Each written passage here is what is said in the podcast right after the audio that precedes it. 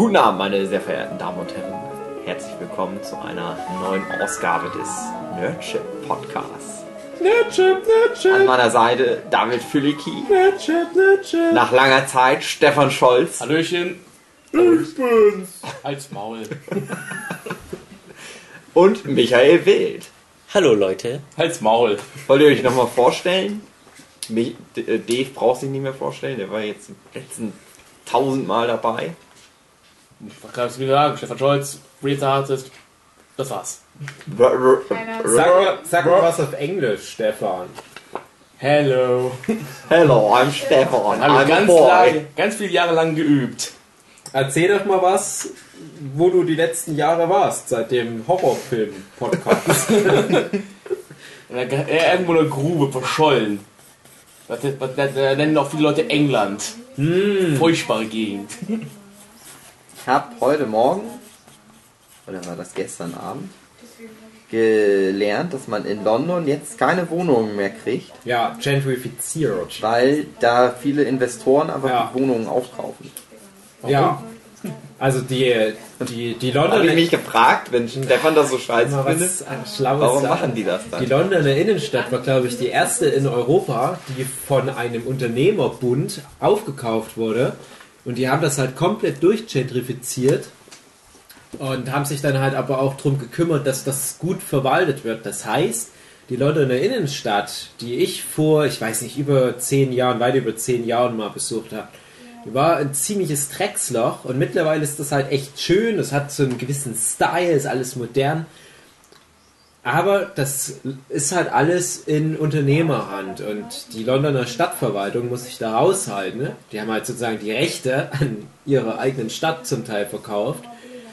Und diese, diese Investoren, diese, diese ganzen äh, Leute aus der Wirtschaft, die stellen da auch ihre eigene Polizei, eigenes Sicherheitspersonal und so weiter. Dadurch hast du dort halt auch eine sehr geringe Verbrechensquote, es ist alles schön, es ist alles äh, top sauber und so weiter.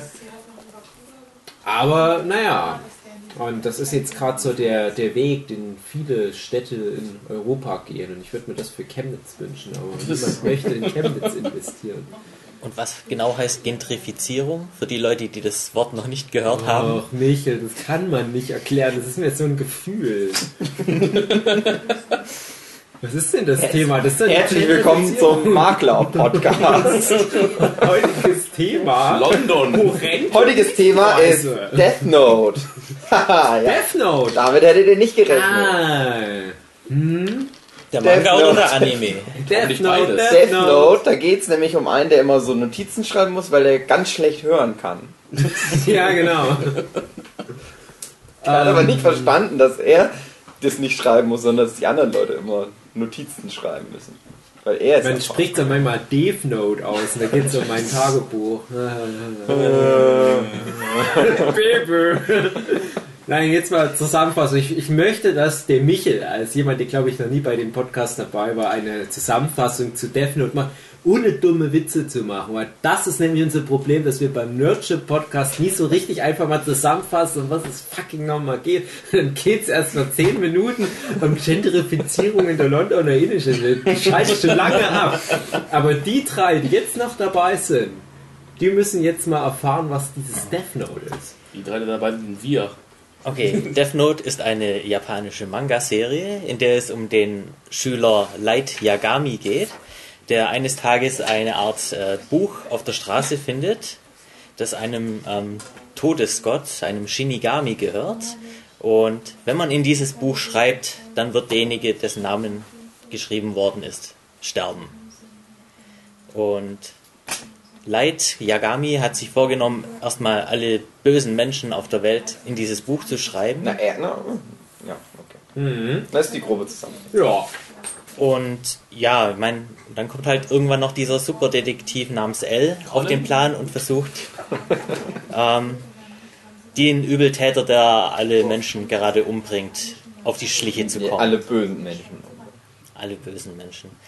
Wobei das dann natürlich auch wieder aus seiner Sicht die bösen Menschen sind. Also Ja, es, naja, es geht ja doch auch so ein bisschen um diese Frage, sollte man böse offen, also es geht ja um Serienkiller, das sind ja also die, die ja dann wirklich Zunächst, ja. die, die eh großteils zum Tode verurteilt, obwohl, naja, bei Naja, Death Note ist das ein bisschen schwierig, weil Ja. das sich nicht an so die echte Welt hält. In Japan gibt es ja auch die Todesstrafe. ja. Aber der, Aber es geht halt um, naja, Serien, Ja. also nicht um Serienkiller, aber es geht um Leute, die halt Ja, so wirklich stark kriminell. ganz böse waren, auch Leute Genau. selber umgebracht haben. Vergewaltiger, schlimme Räuber. Genau. Diese sagen jetzt wie einer, oh, der hat der Tüte Chips geklaut, Death Note Ja, 1000 aber-. Im Prinzip die moralische Instanz, die entscheidet, ist halt Light Yagami, der halt sagt, ja, Ja. der, der verdient das zu sterben. Wobei, das ist jetzt die grobe Zusammenfassung, aber Death Note nimmt ja dieses Grundsetting und holt ja wirklich jeden Tropfen raus. Das ist ja auch das Interessante an Death Note. Und viele sagen ja auch, das ist vielleicht der beste Manga, der je erschienen ist. Werden wir dann noch drauf zu sprechen kommen, aber ich weiß noch gerade, als das rauskam, nämlich Anfang des Jahrtausends, 2000 bis 2005, glaube ich, da war das schon so Common Sense. Ja, Death Note ist gerade der State of the Art. Das ist genau das, wo sich alle jetzt dran orientieren müssen, was Qualität sowohl inhaltlich als auch optisch anbelangt. Und das ist ja aber auch nur das Grundsetting. Der hat halt das Notizbuch des Todes. Was würde der Leser damit machen? Das ist natürlich interessant, dass du dich das halt immer wieder auch fragst. Ähm, ist Light Yagami wirklich eine legitime Hauptfigur, mit der du mitfiebern kannst, weil er doch so viele Leute auf dem Gewissen hat und auch teilweise natürlich dann auch gute Menschen umbringen muss, um seine großen Ziele zu erfüllen. Und es ist ja auch wirklich so, dass er in der Geschichte auch immer wieder als böse dargestellt wird, aber du kommst ja nicht umhin, Empathie für ihn zu haben. Und dann wird aber auch wirklich alles, was irgendwie das Thema Death Note tangiert, in diesen insgesamt zwölf Bänden, die es gibt, irgendwie mal thematisiert. Und deswegen ist es halt auch ein sehr verkopftes, regelwerklastiges etwas, wirklich ein Epos, wo die Regeln des Death Note ausgelotet werden. Und da wird ja dann auch die Frage wirklich noch zum Tragen kommen. Was ist, wenn die Schlimmkriminellen mal ausgehen zum Beispiel? Oder was ist, wenn äh, ja, so Gelegenheit macht, diebemäßig, dass Death Note doch auch mal zweckentfremdet werden kann, um halt letzten Endes ein größeres Ziel zu erreichen. Und dann sterben ja auch schon relativ früh die ersten Unschuldigen, nur damit Light halt mit seinem eigentlichen Ziel fortfahren kann. Und das ist halt immer wieder so diese große moralische Frage, die gestellt wird, die auch die Autoren offiziell selbst nicht beantworten wollen, nämlich Obata und Ober. Sollte man vielleicht noch kurz ansprechen. Äh, bevor wir weiter vorfahren, wie machen wir das eigentlich mit Spoilern?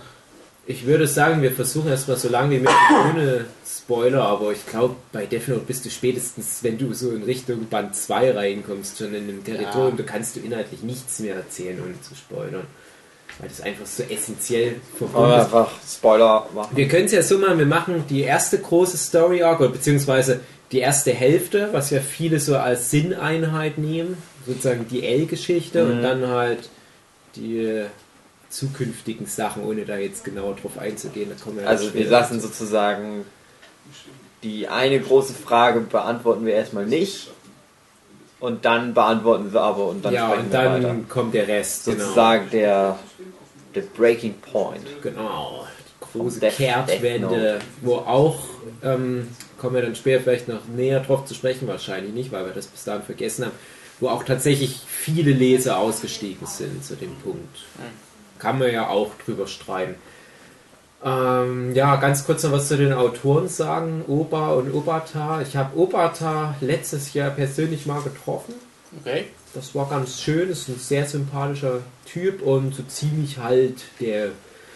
Es ist auf alle Fälle einer der besten Zeichner auf der Welt. Ob es der beste Manga-Zeichner ist, ist schwer zu sagen. Es gibt viele auf dem Niveau mittlerweile, aber hat auf alle Fälle den aktuellen Zeichenstil ganz extrem mitgeprägt. Und so viele Trittbrettfahrer haben versucht, diesen Obata-Stil in den letzten Jahren nachzumachen. Er ist halt schon immer noch der, der sich dann eher selber mal wieder überholt. Und Stefan versucht gerade den Obata-Haarstil nachzumachen. Ja, genau. Das ist nur witzig, wenn man eine visuelle Ebene zu dem Podcast hat, was wir nicht Ich haben. mein wallendes Haar. Und wenn man Also- weiß, was für eine Frisur der hat. Für Michels Witz zu verstehen, äh, Schwierig. er, äh, der Obata hat keine Haare, Stefan hat keine Haare. So. Hoho! Bam, bam. Okay, ja, Opa ist halt das große Mysterium, weil viele Leute auch behaupten mittlerweile, dass Oba eine Frau ist. Und es war was, ein Faktor, den hat man nie mit in Erwägung gezogen. Also Aber Oba war der Autor und Autor, Obata genau. war der Zeichner. Genau, die beiden haben ja auch an mehreren Projekten zusammengearbeitet. Also Ja, und haben ja wieder einen zusammen. ja, primär war natürlich ein großes Projekt Bakuman dann nochmal im Anschluss, ähm, was auch für mich der deutlich bessere Manga ist aus verschiedenen Gründen als Death Note. Aber es ist auch schwer, die zu vergleichen. Und das finde ich halt so interessant an den beiden, dass die mit Bakuman und Death Note, allein mit den beiden größeren Reihen, zwei so völlig verschiedene Sachen abgeliefert haben. Und Death Note ist sehr realistisch, das ist sehr verkopft, das ist sehr düster, das ist, es ist unangenehm über weite Strecken einfach nur. Und Bakuman ist wirklich so ein, so ein lebensfrohes, quirliges, teilweise auch angenehm unrealistisches, teilweise auch wieder angenehm realistisches Ding, aber in einem anderen Zusammenhang realistisches Ding, wo es ja um, um ja, praktisch die beiden selbst geht. Ja, du kannst halt aussehen, da ist eine Geschichte mit den beiden selber. Also Ja. Die Erfahrung von den beiden selber fließt halt in den Bakuman-Manga ein. Vielleicht in Death Note aber auch. Ja, vielleicht. Wer, wer weiß, was die, was die treiben so nach der Arbeit. Ja, aber man kann halt schlecht jetzt ähm, daraus lesen, was jetzt mit Obata so richtig los ist. Also ob das Mann oder Frau ist, Du meinst gibt's Ober- nicht. Ober, Ober, ja meine ich ja, Ober, Obata. Die sollten sich da mal vielleicht andere, andere Teams zusammenstellen, damit wir westlichen Rezipienten nicht so durcheinander kommen mit den komischen japanischen Begrifflichkeiten. Ja, Death Note. Haha. ja. Hugi, dein erster Kontakt mit Death Note. Also ich habe es bestimmt schon mal irgendwie irgendwo gesehen gehabt, aber ich kannte die Serie nicht bis zu dem Zeitpunkt, wo ich äh, in der Berufsschule musste ich ja immer Blockunterricht haben. Ich bin immer nach Oldenburg gefahren und dann drei Wochen am Stück in so einer Jugendherberge verbracht und äh, da herrschte immer sehr sehr viel Langeweile. Aber mein Mitkollege, der war immer gut vorbereitet und der hat immer halt einiges an Serienkram und so einem Scheiß illegal aus dem Internet äh, sich geholt. Und ich weiß noch, dass ich so in so einer. Man war da sehr lethargisch. Und ich habe da auch teilweise einfach so im Bett den ganzen Tag einfach nur gelegen und nichts Masturbiert. gemacht. Masturbiert oder nichts gemacht. Und ähm, das, ich, er hat das dann angefangen zu gucken und ich habe das immer nur, ähm, ich habe es nur gehört. Aber habe da schon mitgekriegt, aha, okay, das ist irgendwie eine coole Idee. So die erste, erste anderthalb Folgen. Das, gibt's oder das so. auf Deutsch? Das gibt's auf Deutsch. Ja. Und hab dann so gedacht, ja. Und dann habe ich halt angefangen, das mit zu gucken. Dann so ab Folge 2. Ich war ja dann auch so im Thema schon, weil ich halt gehört habe. Und habe dann auch gesehen, aha, guck, das ist ja sogar schön gezeichnet. Die Prämisse ist ja schon cool von Death Note, finde ich. Ja. Ich glaube, das ist ja wirklich so ein Ding, ähm, was ich immer propagiere. Wenn du eine Geschichte machst, dann muss die in einem Satz den Leser oder Zuschauer, je nachdem welches Medium du bedienst, catchen. Und wenn du dir mal die besten Sachen in der Welt so anguckst, die haben in der Regel so ein Einsatzding, was dich sofort catcht. Und bei Death Note einfach nur, Typ hat ein Notizbuch, mit dem er Leute umbringen kann. Das musst du halt einfach mal angucken. Und mein erster Berührungspunkt war mit dem Manga und das war in meinen Anfangszeiten im Internet, was auch gleichzeitig so die Anfangszeiten in der deutschen Manga-Community waren. Und damals gab es noch das Comics in Leipzig Forum. Gibt es mittlerweile leider nicht mehr. Das war damals so eins der großen Foren für die Manga-Szene. Und da wurde mal eine Zeit lang immer wieder auf Death Note angesprochen. Und ich weiß noch, da war eine deutsche Zeichnerin, die von irgendwelchen Lesern das Kompliment bekam, ja, dein Zeichenstil erinnert an Death Note, was übrigens nicht stimmte, die hat bei nicht so gut gezeichnet. Und da hat die gemeint, ja, danke, das ist ja ein super Lob, ähm, mit diesen genialsten aller Mangaka verglichen zu werden. Da dachte ich, okay, wenn die das sagt, genialster aller Mangaka, das solltest du mal reingucken. Und damals lief das noch relativ neu, da war glaube ich gerade erst das dritte Kapitel in der schon Jump erschienen. Und da habe ich direkt mal reingeguckt und damals war das noch nicht so einfach mit Scanlations und so weiter. Also wir reden hier von 2001, so, irgend grob in der Richtung 2002 vielleicht. Und wo ich dann aber mal die ersten Seiten gesehen habe, konnte ich mir auch überhaupt nicht herleiten, um was es da geht. Dann habe ich irgendwo mal so eine Synopsis des Stoffs gelesen. Und das war halt, wie gesagt, dieses, ja, das Notizbuch des Todes und was macht man dann halt damit. Und da dachte ich, ach, das klingt echt geil. Und bei mir war das dann so, bis ich das endlich mal lesen konnte. Ich habe wirklich gewartet, bis Tokyo Pop 2004, 2005 war das, glaube ich, die äh, deutsch übersetzten Bücher rausgebracht hat. Und bis dann habe ich mich damit nicht beschäftigt. Ich hatte immer die Vorstellung, es wird darin halt um den Light Yagami gehen. Den hattest du ja schon auf Bildern manchmal gesehen. Und ich habe immer gedacht, das ist so eine Art Roadtrip, was der hat. Ich dachte immer, das ist halt ein, ein Held, der halt immer am Anschlag das Notizheft hat und er erlebt immer ganz viele so kleine Abenteuer. und in meiner Vorstellung war das total cool.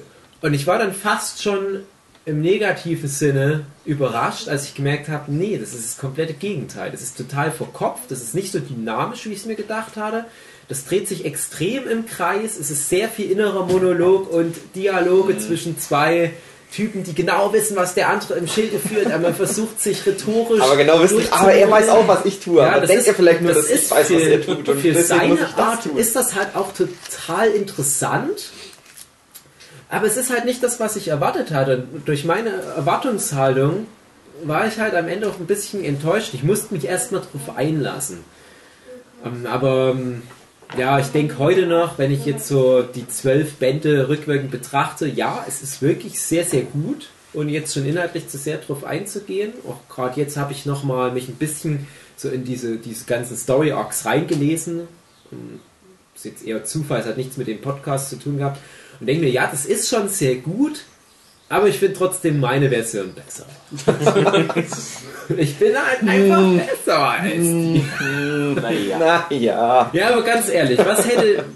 Was, was, was klingt denn für euch jetzt von Weiden, wenn ihr jetzt mal versucht auszuklammern, dass ihr die Serie komplett gelesen habt, was klingt denn für euch interessanter? Ständig wechselnder äh, Schauplatz und immer wieder neue Herausforderungen oder dass sie halt wirklich sieben Bände lang an einem Problem sitzen? Jetzt mal ein bisschen übertrieben natürlich. gesprochen. Da möchte ich kurz einwerfen, äh, wie ich zu Death Note gekommen Ja. bin. Und zwar äh, bin ich eigentlich relativ spät zu der Serie gekommen. Da waren schon äh, sechs oder sieben Bände draußen. Und da hat man auch ziemlich viel Werbung gesehen, wie ähm, der Hauptcharakter Light Mhm. mit diesem Detektiv L an einer Kette hängen. Mm, oh, ja. Gut, Michael, nicht- nein, nein, nein, nein, nein, Michael, damals, wir haben auch Kinder. Fertig? Ja. damals wusste ich nicht, dass es auch noch dieses komische Klischee gibt wie Schonei oder Mhm. so. Also ich habe mir da jetzt nicht sowas dabei gedacht, sondern dachte, Michael ist das wichtigste deutsche Comic-Genre, nur ein Klischee. Ja, ey. Du, schwulenfeindliches Schwein.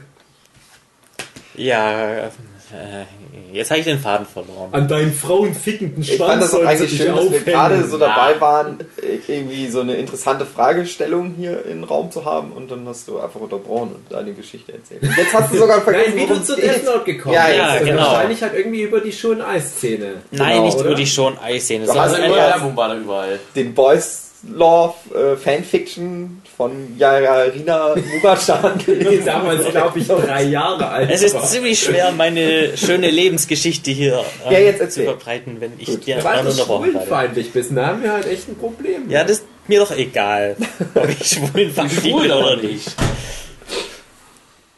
Auf Doch, jeden Michael Fall. ist so irrelevant, das ist Lass damit Genau. den Michel ausreden. Die, die Kommentare sollen über ihn richten, finde ich. Ja. Schreibt in die Kommentare. Michels Homophobie, hot or not? Yay or nay? Ja, aber die lese ich sowieso nicht. Okay. Also die hängen an der Kette und es wurde auch angepriesen, dass es so ein Mystery-Thriller ist. Und da habe ich mir schon so im Kopf so und gedacht, ja, die hat irgendjemand zusammen an die Kette gelegt und die müssen jetzt rausfinden, wie sie da wieder wegkommen. Vielleicht sind die auch, keine Ahnung, wie bei Saw in einem Raum. immer ganz äh, schnell jeder in, in unterschiedliche Richtungen laufen. Ja. Dann reißt die Kette vielleicht durch. Und das fand ich eigentlich in meinem Kopf eigentlich auch sehr interessant. Ich habe mir dann auch den ersten Band gekauft. Das war dann zwar etwas völlig anderes, was ich erwartet habe, aber am nächsten Tag bin ich dann halt losgegangen und habe mir die restlichen, die schon erschienenen Bände Ich muss auch sagen, der erste Band ähm, zeigt auch noch nicht so richtig, wohin die Serie geht. Ich finde den ersten Band wirklich richtig geil. Und der hat mich damals auch ziemlich geflasht. Mm, Aber der hat auch wirklich noch mehr von dem, was ich gerade meinte. Also da Death Note hat aber, ja- naja, ob es ein Problem ist, weiß ich nicht, aber das hat halt sehr geile Ideen, aber auch teilweise sehr dumme Ideen. Muss ich mal sagen, wie ich bei Death Note reingekommen bin, ähm, der Death Note, der hatte zu Anfang einen One-Shot. Ja, stimmt, ja. Den fand ich damals eigentlich wesentlich interessanter, als das nach- nachher rauskam. Ich habe zuerst den Kannst du One-Shot den gelesen. inhaltlich bitte nochmal zusammenfassen? Ich habe den mal gelesen, das ist aber eh... Im Grunde halt genau wie der Manga halt. Der einzige Hauptpunkt, der anders ist, ist, der Hauptcharakter ist ein Kind. Ja. Der war ein Mittelschüler. Der wird, glaube ich, gemobbt, oder? Der wird gemobbt und fängt dann an, seine ganzen Klassenkameraden abzumorksen. Stimmt. Das fand ich unheimlich interessant damals. Ja. Und dann halt kommt er halt nach Deutschland, aber cool, kaufst du den mal, und da ist halt komplett andere Charaktere drin. Hm, Na gut. Du Schwindelbruder! ja, aber ja klar, also wenn, wenn du da mit so einer Erwartungshaltung, die aus Nichts kommt, rangehst, das ist seltsam. Also Ja. mittlerweile habe ich mir das auch abgewöhnt, sowas überhaupt mit reinzubringen. Erwarte nie irgendwas, du wirst nicht enttäuscht. Ja, Ja, ich bin beziehungsweise wirklich da komplett- halt. Ohne. Ich hatte eigentlich keine Ahnung von Death Note. Und Ja, du einfach irgendwie so reingeworfen. So ist halt. es wahrscheinlich auch irgendwie am geilsten. Ja. Weil du dann halt wirklich einfach nur. Naja, dieser Krimi-Plot, Ja. der sich dann da entspannt aufgrund dieser. Ja, dieser Idee. Ja, ich glaube halt auch, wenn du von Anfang an da reinkommst, ja klar, dann, dann ähm, verfolgst du das ja on the fly mit. Ich weiß auch nicht, ich hatte ja halt auch Bilder von diesem Todesgott schon relativ früh gesehen, den hatte ich auch völlig anders eingeschätzt. Ist ja, also das muss man noch dazu sagen, der Hauptcharakter, der wirklich dieser wunderschöne Boy ist, was auch so was losgetreten hat in der Manga-Anime-Szene, wovon wir heute noch zehren, nämlich dieser ganze Trend, dass Hauptcharaktere halt immer wunderschön sein müssen. Da kann ich vielleicht später auch noch mal was dazu sagen. Ja, gut, aber Light Yagami, das ist halt auch der perfekte Mensch. Wenn du Ja, so willst. Wunderschön, super sportlich und hochintelligent. Ja, das stimmt, aber, aber leider auch ein psychopathischer Massenmörder. dieses, dieses, So wie dieses, halt immer so ist. Durchgang. Dieses Grundkonzept, wie er aussieht und alles, das ist aber halt so ein Archetyp geworden für alles, was in den letzten 10, 15 Jahren passiert ist. Die Frisur alleine schon, die Art, wie er sich gibt, so dieses so ein bisschen von, von oben herab und arrogante, aber auch sexy gleichzeitig und unnahbar. Und ist er schwul? Steht er doch auf Mädels? Ist er asexuell? Das ist so ein gewisses Teasing, was da immer bei der Figur mitschwingt. Das hat halt wirklich die Szene extrem geprägt. Das ist halt erstmal die eine Figur und das andere war aber halt der L, den du relativ schnell mitbekommen hattest. Und dann hast du halt noch zum Beispiel den Ryuk oder Duke oder wie auch immer man das ausspricht. Das wissen übrigens, habe ich mal gehört, selbst die Autoren nicht genau, wie man den Todesgott ausspricht. Und-.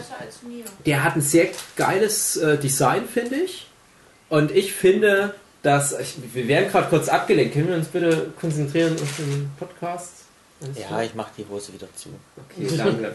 Es riecht nämlich auch so leicht fischig. Okay, und äh, Ryuk hat halt wirklich total geiles Design, was auch ein bisschen bedrohlich ist. Und ich dachte, das macht viel aus in dem Comic. Dass da halt dieser bedrohliche Todesgott immer mit unterwegs ist. Dann ist das nur so eine Art Papagei oder eine Katze, der halt immer nur so doof im Hintergrund rumsteht, nie was zu tun Ja, hat. der Und dieses guckt sich halt ganze- alles nur an, die ganze das ist nämlich halt auch so ein Ding. Das ganze Konzept der Todeswürde ist durchaus interessant. Das spielt aber einfach keine große Rolle. Das wird manchmal innerhalb dieser größeren Detektivgeschichte mal mit eingebunden, so als Unsicherheits-Mystery-Faktor, was aber auch wieder dann früher oder später mit irgendwelchen Mitteln ähm, ganz, ganz objektiv und praktisch ausklamüsert wird, so nach dem Motto, okay, wir wissen jetzt, dass es Todesgötter gibt, weiter geht's mit unserem Wir Leben. müssen ein bisschen, glaube ich, gucken, dass wir das ein bisschen weiter aufdröseln. Für Leute, die jetzt wirklich noch nicht Death Note geguckt haben, dass wir so ein bisschen auch ein paar Beispiele nennen, wenn wir hier jetzt darüber sprechen. Weil das, die Todesgötter, okay, das ist ja nur so, die leben halt in ihrer Todesgott-Welt, so Paralleldimension. einer sowas, Paralleldimension. Die haben halt, jeder hat ein Death Note, bis auf Ryuk, der sich mal durch einen Trick ein zweites hat äh, zukommen lassen. Mhm. Und naja, im Prinzip hängen die eigentlich nur so rum, spielen ab und zu mal so Spiele, langweilen sich ziemlich. Und das Ding ist aber, die sind halt unsterblich, weil die eben in die Death Notes die Namen der Menschen eintragen können und die Lebenszeit, die der Mensch verliert, dadurch, dass er jetzt stirbt, wird halt auf den Todesgott übertragen. Und ja, im Prinzip sind sie dadurch unsterblich, aber manche, die sind halt irgendwie so lethargisch, dass die das teilweise auch einfach vergessen, da was einzutragen und dann halt irgendwann zu Staub zerfallen. Und Ryok, der ist eben die große Ausnahme, weil der halt schon so ein bisschen vergnügungssüchtig ist. Der will halt, der will halt irgendwie unterhalten werden. Der macht selber, kann er natürlich nicht so wirklich was machen. Aber der fliegt halt, und das macht er ja nicht zum ersten Mal bei Death Note, sondern das hat er ja vorher auch, auch schon gemacht. Der fliegt halt in die Welt, lässt sein Buch fallen, beziehungsweise das zweite, was er halt mal sich äh, hergemauschelt hat. Und dann guckt er einfach mal so, was passiert, wie reagiert der Mensch da drauf, wie, was passiert. Und an Leid ist er halt dann auf einmal so an den interessantesten gekommen, den er sich hätte vorstellen können. Weil er selber halt meint, okay, die meisten Leute, die probieren das aus, stellen dann fest, oh, jetzt habe ich hier so einen Mensch umgebracht, sind dann auf einmal so total, äh, doch nicht so eine gute Idee und hören dann auf, geben ihm das Buch zurück und dann verlieren sie auch die Erinnerung daran, dass es das gibt. Aber Leute, Yagami sagt sich halt, nee, ich schaffe jetzt hier die neue Weltordnung. Aber das Ding ist eben, der ist ja noch Schüler, wohnt noch zu Hause. Der Vater ist Polizeichef. Ist er da auch schon Ja. Ja. ganz am Anfang. Das hier ist so der erste große Twist. Dann. Genau. Und äh, der sagt, okay, ich mache das jetzt, aber das wird niemand rausfinden, dass ich das bin, erstmal. Mhm. Er wartet halt sozusagen. Das ist auch das Ding, also man weiß nicht genau, was sein richtiger Plan ist. Erstmal ist er ja, macht er das im Geheimen und baut sozusagen diesen Gott-Charakter auf. Er hat ja schon so ein bisschen so einen Gottkomplex auch. Ja. Ja, er, er sieht Und sich halt als, als äh, man große Instanz der Gerechtigkeit Genau. der Welt. Ja. Aber das wird auch noch eigentlich nicht wirklich klar, ob er sich dann irgendwann mal zu erkennen geben wird. Und Beziehungsweise ich glaube dann, er sagt das dann irgendwann mal, wenn er praktisch von allen anerkannt ist als, Ja. als Kira. Okay, Kira kommt ja später, aber wenn, äh, es wird auch mal angedeutet, ähm, wenn er anerkannt wird, würde das auch gleichzeitig bedeuten, dass das Verbrechen in der Welt auf einem Level ist, dass Mhm. er nicht mehr gebraucht wird als, als Kira, dann würde er auch wieder zurücktreten von Mhm. der Position. Aber ähm, der Comic behandelt ja auch das Thema, dass klar Leute, die ähm, halt merken, ach, da gibt es diesen, diesen Gott, der Böse umbringt. Und viele lassen sich dadurch auch beeinflussen, aber der Comic zeigt ja auch mit auf, dass Verbrechen nie aussterben wird. Und ob unter diesen Umständen eine Figur wie ein Kira, so wie er sich ja dann nennt, oder wie er genannt wird von den Medien, ob so eine Figur überhaupt eine Berechtigung, eine Existenzberechtigung hat. Also Ja. viele solche ethischen Fragen. Es wäre echt ein gutes Ding für Ethikunterricht, Death Note. Naja, und auf der anderen Seite hast du dann halt, also er fängt ja erstmal im Kleinen an, er probiert es halt echt wirklich erstmal aus, so mit so Schlägertypen, die er dann halt vom, vom Bus überfahren lässt, glaube ich. Genau, vom Lastwagen irgendwie dort. Und dann probiert das, glaube ich, nochmal aus mit einem, was ja dann wichtig ist, praktisch, das, was ja dann die, diese Krimi-Dynamik in Gang setzt, mit dem Typ, der irgendwie Kinder entführt hat, was so im Lokalfernsehen läuft. Und dann fängt er halt an, okay, ich bringe jetzt systematisch alle Schwerverbrecher der Welt um. Erstmal in Japan und dann weite ich das aus, so wie, er halt Zeit hat. Er hat ja auch nicht so viel Zeit, er muss auch noch nebenbei zur Schule gehen. Das ist auch wichtig. Und Mädels. Und er sagt ja auch, genau, Mittels, weil er sagt ja auch, ich bin zwar hier jetzt der krasse Todesgott, aber auch wichtig ist, dass ich weiter zur Schule gehe und eine gute Ausbildung mache. Ähm, zur Funktionsweise vom Death Note möchte ich noch äh, aufweisen, äh, das hat viele Regeln. Wenn man einen Namen reinschreibt, kann man auch die Todesursache dazu schreiben. Also er kann bestimmen, wie jemand stirbt. Aber er kann auch nichts dazu schreiben, dann stirbt die Person. nach, Zeitpunkt kann er dazu nach schreiben. einer Minute an Herzversagen. Und Genau. Und eine wichtige Regel ist, er muss das Gesicht des Menschen Ja, du musst wissen, wie die aussehen. Gesicht und Namen. Ja. Und er kann das mit einer weiteren Regel nochmal außer Kraft setzen, indem er sich das Augenlicht eines toten Gottes holt, Mhm, was seine halbe Lebenszeit klaut.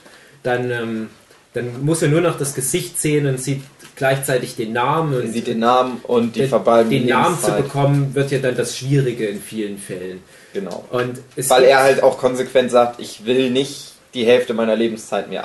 Er hat Genau. halt diese Möglichkeit, praktisch alle seine Probleme Ja. oder einen Großteil seiner Probleme, aber da kommen wir ja gleich erst zu hin. Ja. Also, Also es Ja, ist das halt ist schon lass wieder Es ist, es ist halt wirklich so sein Ja. Sturzgeist, hatte ich immer das Gefühl. Er könnte es sich einfacher machen, aber das ist so seine extra Komfortregel, die er noch dazu hatte, dass er halt auch nicht eher sterben will und ja, als, aber das Genau. Ding ist mit diesen Regeln Das Ding ist halt- des Death Notes, das wird so ausufernd und so kompliziert und das musst du halt als Leser auch immer im Hinterkopf behalten. Und das fand ich fast schon schade, wo wir mit nochmal ganz kurz zu der Thema, Thematik, was wir uns am Anfang drunter vorgestellt haben, zurückkommen.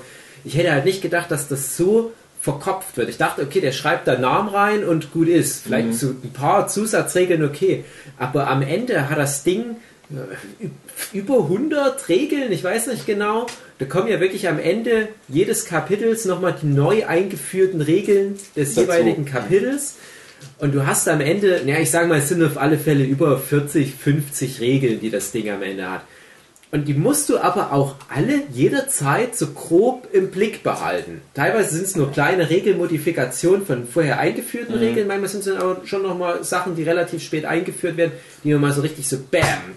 Alles ist nochmal anders, als wir es bisher dachten. Und das ist mir teilweise ein bisschen zu verkopft gewesen, macht aber auch irgendwo Spaß. ja, also mir hat es schon Spaß gemacht, vor allen Dingen, weil es auch, es wird dann halt auch in dem Moment auch thematisiert, warum diese Regel jetzt so ist und, und Ja.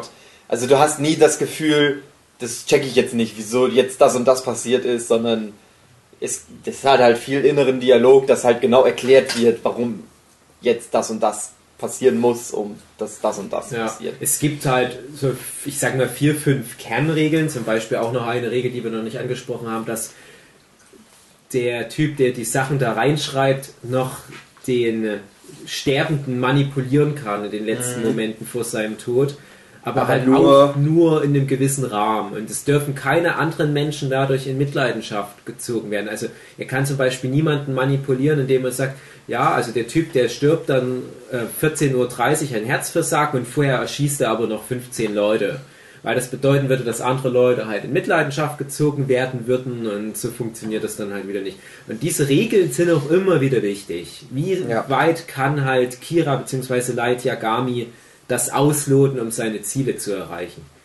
Das ist halt aber auch ein wichtiger Bestandteil, weil er das halt auch macht. Also auch nicht nur per Zufall, er kommt in eine Situation und muss dann auf einmal improvisieren, sondern er plant halt auch die Dinge Ja. dementsprechend. Und er, ja, ja, er fährt halt auch echt Tests rein, sozusagen, auch mit den Verbrechern, dass er halt wirklich ausprobiert, äh, was kann ich machen, was funktioniert und was funktioniert nicht. Weil das steht ja nirgendwo, diese Regeln. Er findet das ja alles im Laufe der Geschichte raus und naja, na, er schreibt sich die nicht auf, er merkt sich die dann halt. Aber für den Leser wird das dann halt alles mal irgendwann aufgeschrieben.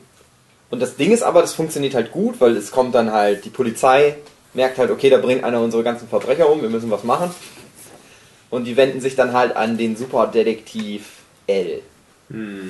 Beziehungsweise L. Wir L. bleiben erstmal bei Wir bleiben erstmal bei L, ja, genau. Ja. Und, ähm, naja, da funktioniert es jetzt wirklich gut, weil man denkt sich im ersten Moment so, was soll der schon machen? Da ist ein Typ, der so ein Buch hat, Ja. womit er alle Leute jederzeit umbringen Ich glaube, kann. das halt echt ganz kurz eingeworfen, die große Stärke von Death Note, dass die es halt schaffen, aus so einem Ding, wo du in unserer realen Welt davon ausgehen würdest, wenn wirklich jemand so ein Buch hätte, die würden die niemals bekommen. Aber die leiten relativ schlüssig her, wie halt doch irgendwelche Superermittler dem auf die Ja, Schliche kommen können. weil es nämlich ich auch so ist. Ja. Der Typ, ähm, ja, ja, wie, wir sind ja jetzt, eigentlich sind wir jetzt schon im Spoilerbereich. Ja, also spätestens mit der Einführung von L, da kann man einfach... So. Damit wird eigentlich schon einer der ersten großen Twists sozusagen, äh, wenn man jetzt das erzählt, wie praktisch L in diese Geschichte eingeführt Mhm. wird. Wo man dann halt, also, das ist aber auch geil, wie der eingeführt wird, weil du halt direkt merkst, ja, shit, jetzt hat er auf einmal einen Gegenspieler, den er ernst nehmen muss. Mhm.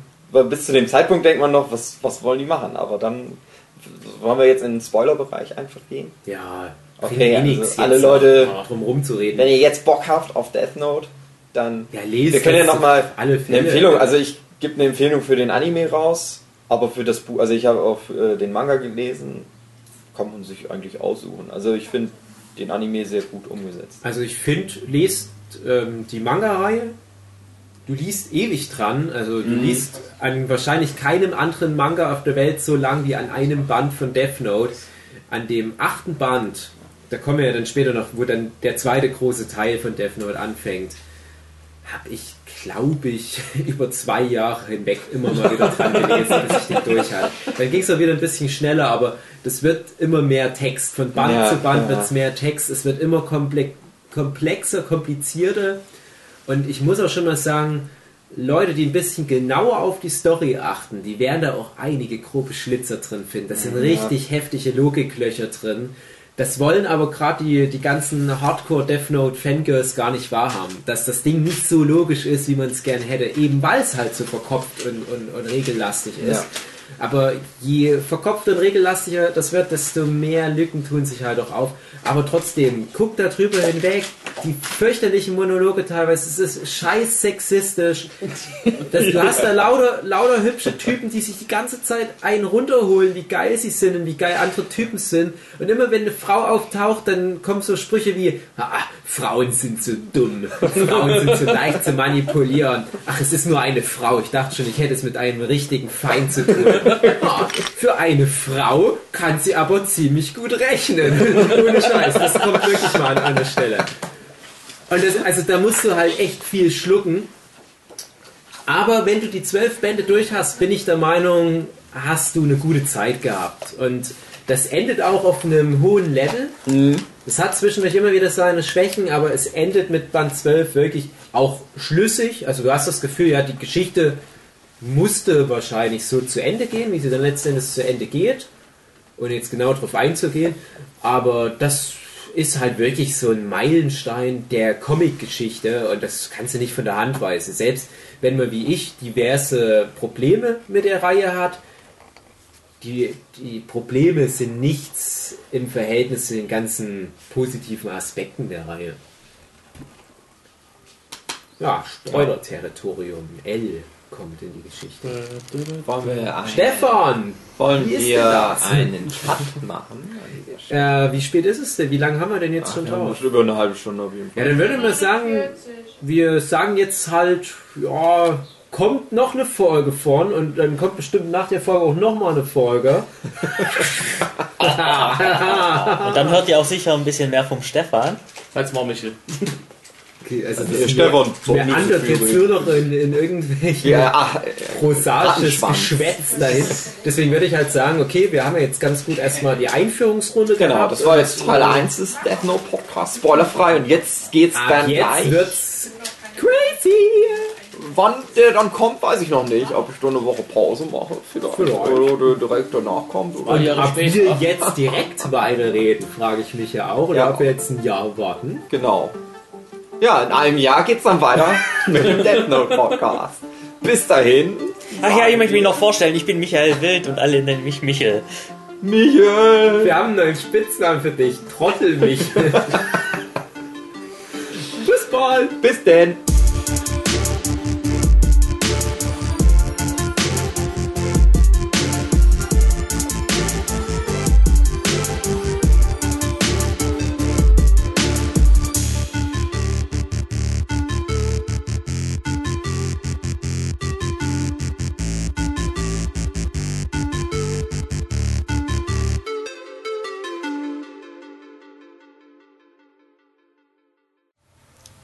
Wofür steht eigentlich das Chip in Nerdship?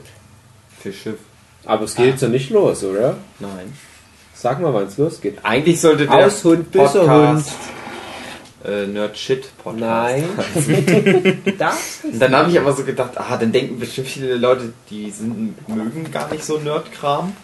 Aber mittlerweile denke ich, wie das wäre der bessere Name Nerd Ja. Shit Podcast. Und ich überlege den einfach so zu nennen. Jetzt, wo wir eh keine, fast keine Hörer haben, wird es wahrscheinlich nicht mal einem auffallen. Die würden dann, die jetzigen Hörer würden dann denken, die haben das immer falsch verstanden.